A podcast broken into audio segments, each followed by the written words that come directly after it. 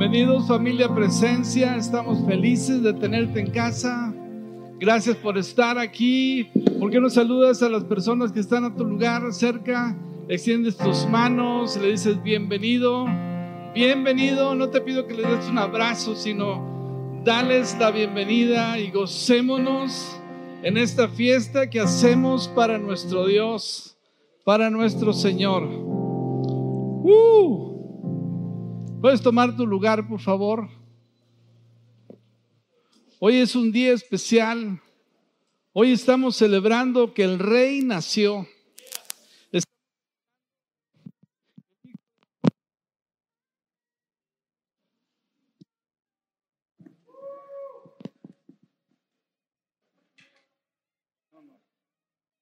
Bueno, sí, ahí está.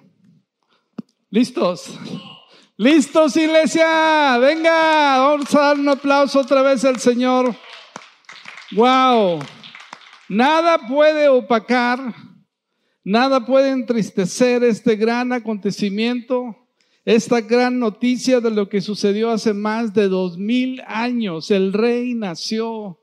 Jesús, el verbo de Dios, se hizo carne en forma de humana en un bebé, en un pequeño bebé las profecías que habían sido dadas se cumplieron en el tiempo preciso, después de 400 años de oscuridad, después de 400 años de una sequía, donde no había palabra profética, donde en medio de una dependencia y una esclavitud de un pueblo romano cruel y sanguinario, venía Jesús para traer salvación y para traer esperanza. Amén. El rey nació, el rey prometido en las profecías eh, se, hizo realidad. Y podemos ver a lo largo de las escrituras cómo ese Mesías, cómo ese eh, rey soberano que habría de venir, ese gobernante, establecería un reino que no tendría fin.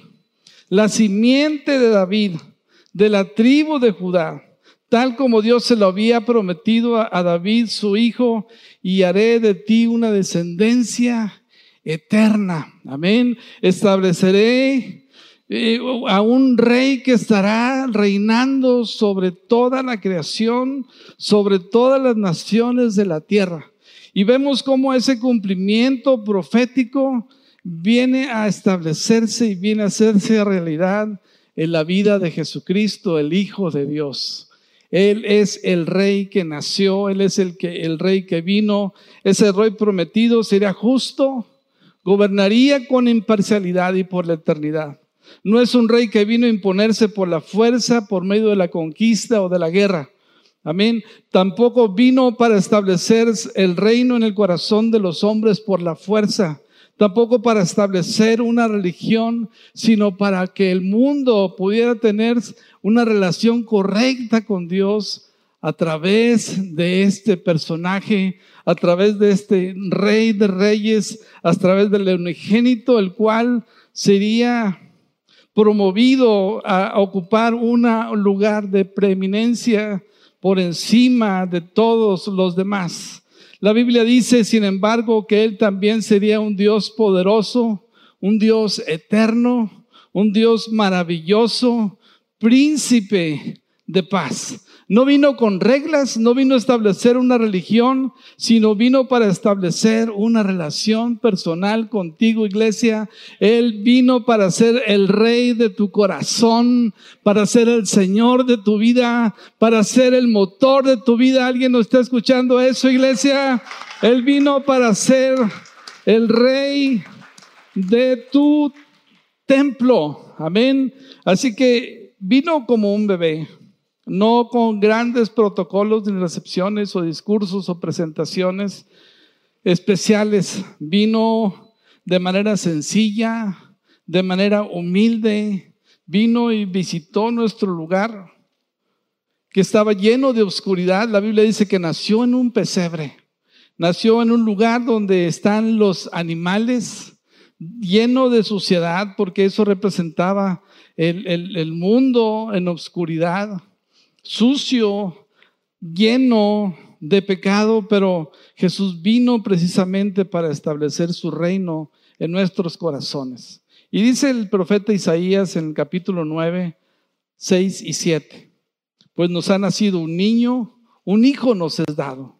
El gobierno descansará sobre sus hombros y será llamado consejero maravilloso, Padre eterno, príncipe de paz. Su gobierno y la paz nunca, nunca tendrán fin.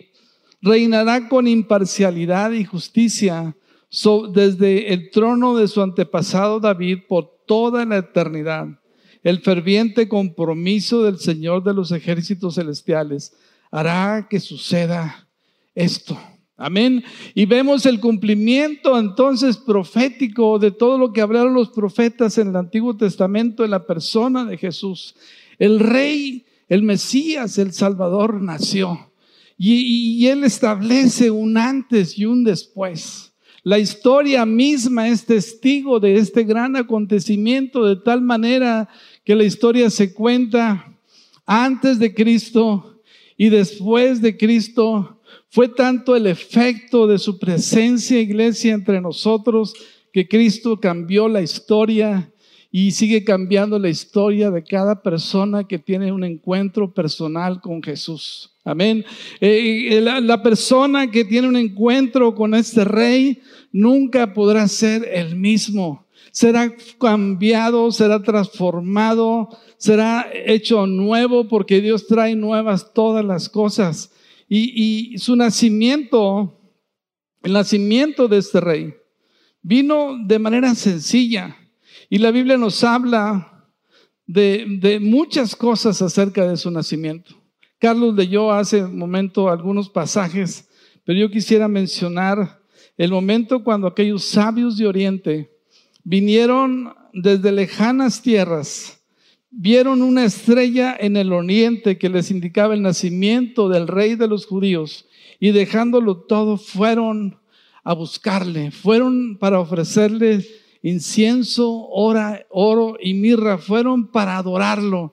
Y creo que cada uno de nosotros hoy y este mundo tiene que buscar a Dios. La esperanza del mundo está en Jesús. La esperanza está clara y está viva y se encuentra en la persona de Jesús. Y Dios quiere que cada persona vaya y corra a su encuentro para adorarlo, para venir y establecer con Dios un pacto eterno. La Biblia nos habla entonces de ese suceso en Mateo capítulo 2, versículos del 1 al 12. Veamos cómo estos hombres prepararon y vinieron desde lejanas tierras, de, de lugares diferentes, para encontrarse con Jesús. Jesús nació en Belén, dice el capítulo 2 de Mateo. En Belén de Judea durante el reinado de Herodes. Por ese tiempo algunos sabios de, oriente, sabios de países del oriente llegaron a Jerusalén y preguntaron, ¿dónde está el rey de los judíos que acaba de nacer? Vimos su estrella y, y mientras salía y hemos venido a adorarlo. Cuando el rey Herodes oyó eso, se perturbó profundamente, igual que todos en Jerusalén. Mandó llamar a los principales sacerdotes y maestros de la ley religiosa y les preguntó, ¿dónde se supone que nacerá el Mesías? En Belén de Judea, le dijeron, porque eso es lo que escribió el profeta. Y tú, oh Belén, en la tierra de Judá, no, no eres la menor entre las ciudades, reinará de Judá, reinantes de Judá porque saldrá de ti un gobernante que será el pastor de mi pueblo Israel, iglesia. Luego Herodes convocó a los sabios a una reunión privada y por medio de ellos se enteró del momento en que había aparecido la estrella por primera vez. Entonces le dijo, vayan a Belén y busquen al niño con esmero. Cuando lo encuentren, vuelvan y díganme dónde está, para que yo también vaya a adorarle. Después de esa reunión, los sabios siguieron su camino y la estrella que habían visto en el oriente los guió hasta Belén. Iba delante de ellos y se detuvo sobre el lugar donde estaba el niño. Cuando vieron la estrella, se llenaron de alegría. Entraron en la casa y vieron al niño con su madre María y se inclinaron y lo adoraron. Luego abrieron sus cofres de tesoros y le dieron regalos, oro, incienso y mirra. Cuando llegó el momento de irse, volvieron a su tierra por otro camino, ya que Dios les, había, les advirtió en un sueño que no regresaran a Herodes. Imagínate estos hombres viajando durante mucho tiempo para poder tener un encuentro con Jesús. Ellos eran hombres con una sabiduría para poder interpretar los astros. Ellos pudieron ser guiados por una estrella diferente que había en el firmamento. Ellos observaban las estrellas y pudieron ver que había algo diferente en los cielos, una señal. Y se aprestaron y prepararon para ir al encuentro de esa señal donde encontraron a Jesús, al Mesías prometido, al Señor, al Rey de Reyes. Y la Biblia dice que postrados le adoraron. Y estos, estos sabios de Oriente, que la Biblia no dice que eran tres, ni que se llamaban Melchor, Gaspar y Baltasar, uno blanco, otro morenito y otro no sé qué, pero finalmente eran hombres que entendían los tiempos. Y estos hombres le adoraron. Estos tres hombres representan la humanidad entera. Como Jesús viene para ser Señor no solamente de Israel, sino de todos los pueblos de la tierra. Y cómo la sabiduría del hombre de alguna manera es, es, es, es conmocionada por el hecho de que el Salvador del mundo era un bebé. Pablo dice que la sabiduría de este mundo no puede entender las cosas de Dios porque para Dios son locura. Es una locura. Es algo increíble de asimilar. ¿Cómo el plan perfecto de Dios se puede llevar desde un ser aparentemente inocente Amén, sin, sin parecer que hubiera algún propósito como un bebé cualquiera, pero Jesús era hijo de Dios. La Biblia nos dice cómo el ángel Gabriel vino a María y le anunció que de su vientre nacería el redentor de Israel, el salvador del mundo. Y vemos cómo la sombra del Espíritu Santo vino sobre ella y fue concebida por el Espíritu Santo, quedó embarazada sin antes de tener relaciones sexuales con José.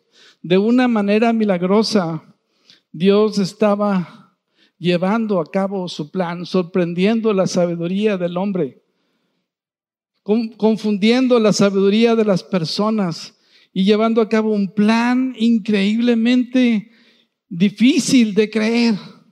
¿Cómo este niño crecería cómo en estatura y, en gracia delante de los hombres, dice la Biblia, y cómo ese, e, ese pequeño niño creció y vino a anunciarnos un mensaje poderoso de salvación. Dice la Biblia que él vino lleno de gracia y lleno de verdad. Amén. Él vino a darnos un mensaje increíble. Él vino a, poner eh, eh, en amistad al hombre con Dios. Y a través de Jesús, entonces, la Biblia dice que Dios colocó a Jesús como en el lugar de máximo honor. Y vemos aquí un cuadro de, un cuadro de las cosas futuras que vendrán. Los reinos de la tierra vendrán y se postrarán delante de nuestro Señor Jesucristo y toda lengua y toda nación confesará que Él es el Señor, iglesia, de todas las naciones de la tierra de todo credo, de toda raza, vendrán para adorarlo. Amén. Vendrán para adorarlo. Este ser, ese pequeño niño no era cualquier cosa. Era el Hijo de Dios. Era el Mesías prometido, el Salvador del mundo, que había nacido en Belén conforme a las escrituras. Y aquí vemos un cuadro glorioso de cómo Dios colocaba a este niño como el rey de reyes y señor de señores, su propósito y su venida. Su propósito, el propósito de este rey, lo vemos también plasmado en las escrituras.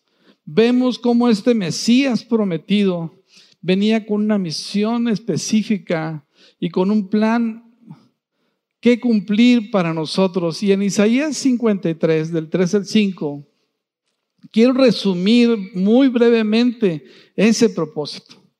Primero vemos al Mesías prometido, después vemos a Jesús nacer, ¿sí? Y cómo los, estos sabios de Oriente vienen a adorarlo. Y ahora veamos el propósito de este rey que nació. ¿Cuál era su propósito? Y dice Isaías 53, 3 al 5. Fue despreciado y rechazado, hombre de dolores y conocedor del dolor más profundo. Nosotros le dimos la espalda y desviamos la mirada. Fue despreciado y no nos importó.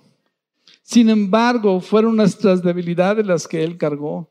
Fueron nuestros dolores lo que lo agobiaron y pensamos que sus dificultades eran castigo de Dios, un castigo por sus propios pecados. Pero Él fue traspasado por nuestras rebeliones y aplastado por nuestros pecados. Fue golpeado para que nosotros tuviéramos en paz. Fue azotado para que pudiéramos ser sanados. ¡Wow! Este rey nació, este rey prometido, vino a este mundo, tomó eh, forma humana para morir en nuestro lugar. Él cargó sobre él toda injusticia, toda enfermedad, todo dolor, la muerte, la soledad, la tragedia, el abandono, la tristeza, la depresión, el abuso, todos los más grandes sufrimientos fueron puestos sobre él para que tú y yo pudiéramos tener amistad con Dios. Para que tú y yo pudiéramos tener una mejor vida, iglesia. Por eso vamos a gozarnos en Él, porque el propósito de Dios en la persona de Jesús era establecer su reino entre nosotros. Amén. Dios quiere establecer su reino. Dios quiere ser el Señor. Dios quiere ser el rey de tu vida. Amén. Él no, te pide que le construyas un templo porque tú eres el templo de Dios. Él quiere habitar en tu vida. Él quiere eh, ganar tu corazón. Él ha, morido, le ha muerto por ti en la cruz del Calvario y en esta Navidad lo que estamos celebrando es que Jesús nació y Él quiere nacer en tu corazón, Él quiere reinar en tu corazón también, Él quiere ser el Señor de tu vida y Él quiere que tú le adores como a esos sabios que vinieron de Oriente, puedas rendir tu vida y tu corazón a Jesús. Esa es la mejor Navidad que tú puedes experimentar hoy el que Él pueda ser el Rey y Señor de tu vida. La Biblia también nos enseña en 2 Corintios 8, 9 que Él, siendo rico, se hizo pobre para que nosotros fuéramos enriquecidos. Amén. Él no vino a establecer una religión. Él vino para establecer una relación. Él no vino solamente por su pueblo Israel vino por cada uno de nosotros para que entremos en relación correcta con Dios a través de Jesucristo, su Hijo amado, y ahora nosotros también seamos contados dentro de la familia de Dios. Él vino para establecer su reino entre nosotros, iglesia, y Él quiere establecer su reino sobre ti, tu familia, tu descendencia, tus hijos, iglesia, para que puedas entonces experimentar el gozo y la paz que Dios puede darte. Amén. Tenemos un gran regalo. Jesús es, ese regalo. Jesús pagó un precio, Dios pagó un precio muy alto por ese regalo que hoy tenemos en nuestras manos, que se llama Jesucristo. Y el regalo es la salvación. Hoy en esta Navidad, tú y yo podemos comunicar este mensaje Tú y yo podemos primero aceptar este mensaje para nosotros, hacer a Jesús el Señor de nuestra vida, entendiendo su propósito, entendiendo para qué vino, podamos entonces dejar que Jesús reine sobre nosotros. Amén, sea Señor de nuestra vida. Y, y, anunciar a este mundo que hay esperanza. Amén, que anunciar a este mundo que hay salvación, anunciar a este mundo que la respuesta a, toda la tragedia humana se llama Jesús. Eh, anunciemos que hay un reino venidero, anunciemos que hay un reino en los cielos, que esto no termina aquí. Hay un reino mucho mejor que está esperando para que tú y yo seamos parte de él. El rey viene pronto. Amén. Este rey que partió, este rey que vino, murió en la cruz del Calvario. También la Biblia dice que este mismo rey que nació va a volver por segunda vez. Él vendrá por segunda vez para unirse con la iglesia. Amén. Con todos aquellos que en vida hicieron a Jesús el Señor de su vida. Para aquellos que le, se postraron y le adoraron, para aquellos que entraron en una relación correcta con Dios. Y, y, quiero que entendamos que este mismo Jesús que vino en forma de bebé, ahora vendrá por segunda vez para reinar por la eternidad. Amén. Y el capítulo 1 del libro de los Hechos nos habla de eso. La Biblia nos dice que Jesús resucitó. Y más de 500 personas lo vieron resucitado durante 40 días. Y estando la iglesia reunida en el libro de los Hechos, le vieron partir, le vieron eh, ser levantado en gloria. Y veamos lo que comparten los ángeles y los testigos que estaban ahí en ese momento. Y dice el versículo 9 y 11 del capítulo 1 de los Hechos. Después de decir esto, Jesús fue levantado en una nube mientras ellos observaban, hasta que ya no pudieron verlo. Mientras se esforzaban por verlo ascender al cielo, dos hombres vestidos con túnicas blancas de repente se pusieron en medio de ellos. Hombres de Galilea, les dijeron, ¿por qué están parados aquí mirando al cielo? Jesús fue tomado de entre ustedes y llevado al cielo pero un día volverá del cielo de la misma manera en que lo vieron irse, iglesia. Él viene pronto. Este rey viene pronto. Este rey viene por su iglesia. Y este rey vendrá sobre la tierra también para establecer su reino y vendrá como rey de reyes y señor de señores. Amén. Y toda lengua confesará, dice la Biblia, que Él es el Señor. Él vendrá para establecer su, una paz permanente, una paz duradera, donde Jesús será el Rey soberano de todas las naciones de la tierra. Amén. De todos los países, de todos los continentes, las naciones se congregarán en Jerusalén para ir a adorar a este rey, para ir a escuchar a este rey. ¿Y dónde dice? En la Biblia. Quiero que leas Isaías capítulo 2, versículos 2 y 4. Y mientras los chavos se van subiendo aquí arriba, por favor, eh, quiero leer este pasaje que es una visión del reino de nuestro Señor Jesucristo cuando Él venga por segunda vez. Él vendrá a regir este mundo con vara de hierro. Amén. No vendrá como un Dios de paz. Vendrá para establecer su reino a la manera de Dios. Vendrá para dirigir las naciones y habrá paz durante todo ese tiempo. Dice la Biblia en Isaías 2, 2 y 4. En los últimos días, el monte de la casa del Señor será el más alto de todos el lugar más importante de la tierra. Escúchame bien. Se levantará por encima de las demás colinas y gente del mundo entero vendrá ahí. ¿Para qué? Para adorar. Gente de todas las naciones del mundo vendrá a Jerusalén para adorar al Señor. Vendrá gente de muchas naciones y dirán, vengan, subamos al monte del Señor a la casa del Dios de Jacob. Ahí Él nos enseñará sus caminos y andaremos en sus sendas. Pues Sión, pues de Sión saldrá la enseñanza del Señor, de Jerusalén saldrá su palabra.